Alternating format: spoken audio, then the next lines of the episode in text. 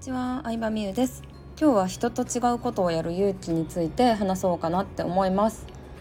うん、私は子供の時から結構人と違うことをしててすごい浮いてたんですよ。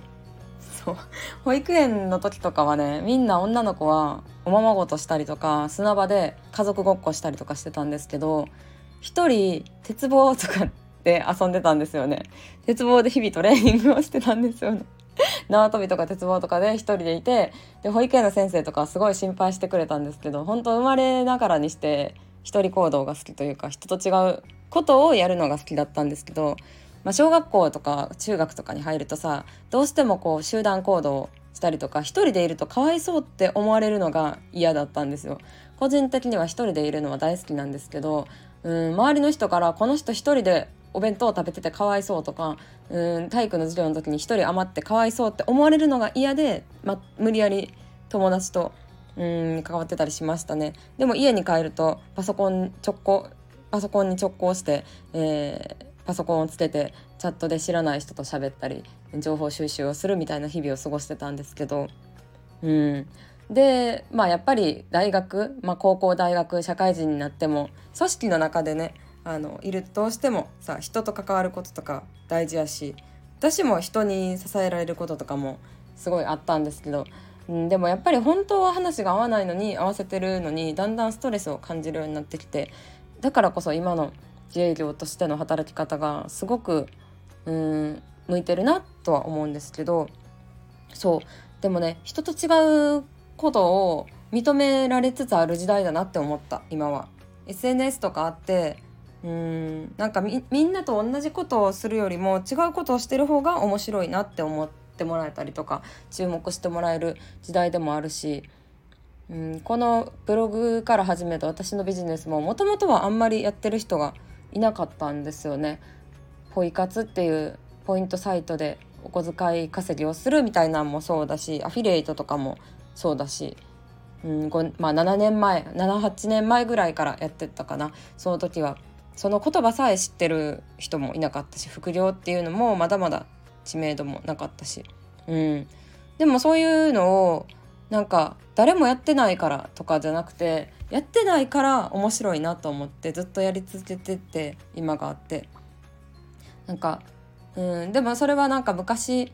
さこうやってたじゃなくてこれからも人がやってないことをどんどんチャレンジしていきたいなって思ってますね。うん。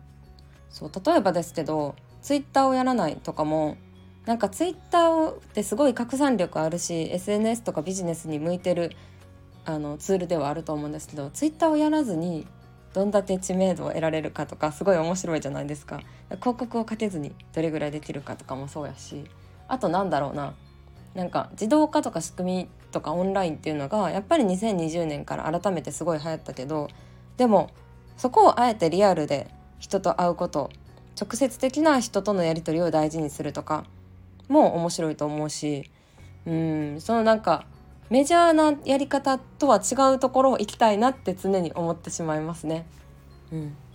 で昔投資家の方とお会いした時にあのいろいろお話を聞かせてもらって面白いなと思ったことがあるんですけど株もそうらしいんですよ。株式投資とかであの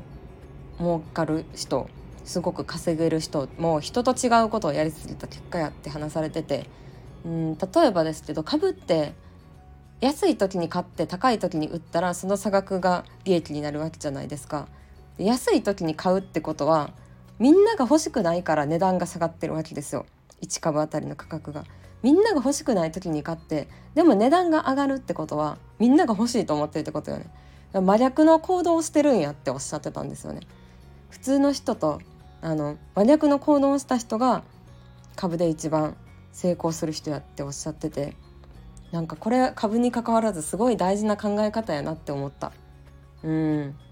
で時代を読むのが早すぎるとこれまた誰からもさ信じてもらえなかったりとかさ分かってもらえないってこともあると思うんですけどうんでもいろんな人の意見も聞きつつ自分が何を大事にするかっていうのはずっと真似たくないと思ってて初めてインターネットとかパソコンとかを、まあ、小学生中学生ぐらいの時に触った時にえこれさなんでみんな知らんねんやろ？ってずっと思ってたんですよ。だって知らん人とさ出会ったり話したりするのってすごい楽しいなと思ったし本とか辞書で調べるよりもいろんな最新情報をネットで得れるしでブログでさ自分の意見を発信したりするのも中学生ぐらいから始めたたりとか高校生ぐらいでメルカリみたいなフリマアプリで買い物したりしてたんですけどえこんないいもの流行らへんわけがないって思いましたもんその時。うん周りで使ってる人とかは誰もいなかったですけどでも、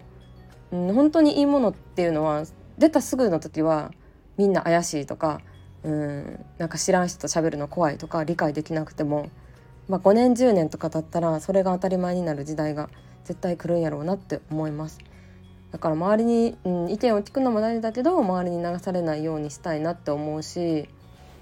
うん、でもこれからなんだろう私でもスタイフはマジで来ると思うんですね。スタイフかわからないけど音声メディアは絶対来ると思いますね。YouTube に疲れた人が音声に来るっていうのもあると思うし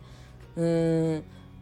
なんかこれはあのスタイフ公式でも言われてたことなんですけど昔テレビやったものが YouTube になってるじゃないですか。で雑誌が売れなくなるなったのって何でかといったらインスタでさファッションの情報とか集める雑誌がインスタになってるんですよ。でもラジオが何になったんかって言ったらその明確なものがまだ出てきてないと思っててなのでうんスタエフ？まあもっとこうやってる人の多いユーザー数の多いものであれば Voicy とかポッドキャストとかはありますけどでもうんスタエフが来るんじゃないかなって思いますね。このなんだろうななんか雰囲気が好きあのユーザーインターフェース操作性が分かりやすいところとかもはじこれから始める人に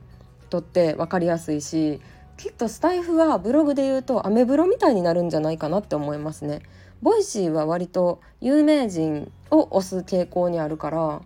なんだろうな有名人を押す傾向になるからブログで言うとってなると難しいですけどでもアメブロみたいにこう普通の主婦の人とか普通の方が発信できるようなうんなんか大きなメディアになるんじゃないかなって私は勝手に思ってます。楽しみですね。一緒に成長していく感が私は好きなので。なんかバンドとかもねあのあんまり流行ってない時から応援するのが好きで流行りだすと興味なくなっちゃったりもするんですけどそんな感じでスタイフの成長も見守っていけたらなと思います。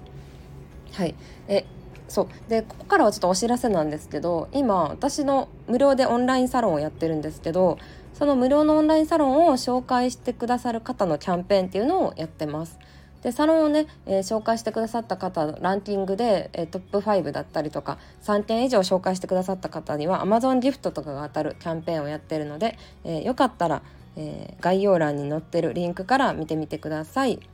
ということで今日も聞いてくれてありがとうございました。バイバイ。